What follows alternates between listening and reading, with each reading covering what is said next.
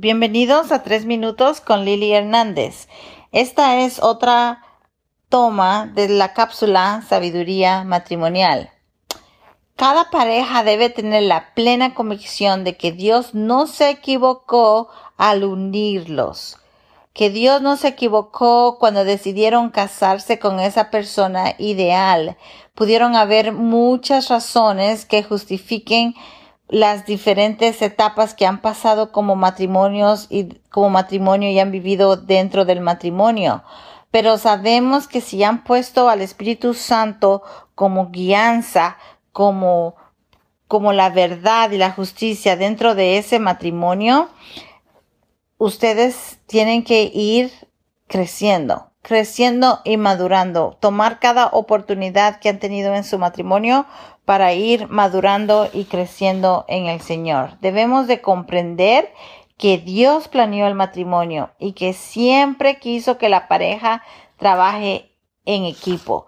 El matrimonio no va a funcionar, jamás funciona ningún matrimonio donde solo una persona dedica tiempo, atención, amor, cariño, provisión, sostén, apoyo, palabra no funciona. Tiene, es en equipo. Tiene que ser 50-50.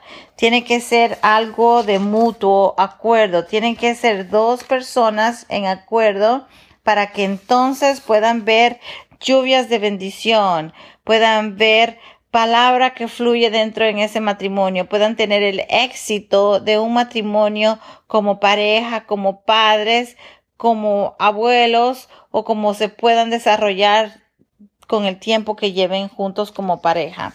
La palabra de Dios es clave para ayudarte en a desarrollarte. La palabra de Dios, el meditar en la palabra, el estudiar la palabra, el dominio propio, la el dominio propio y la paciencia, la mansedumbre y la fe, el amor y el gozo son sustancias y ingredientes vitales que todo matrimonio necesita desarrollar y madurar con el tiempo cuando tú te unes a tu pareja. Al principio estas cosas tú no las dominas, estos ingredientes tú no los dominas, pero con el tiempo y conforme vas conociendo el amor genuino, no solo del padre hacia ti, sino de tu pareja hacia ti, esto va creciendo, eso va aumentando y el amor y el matrimonio no es nada complicado y el amor no se no se vuelve una carga, sino que se vuelve un disfrute, un deleite.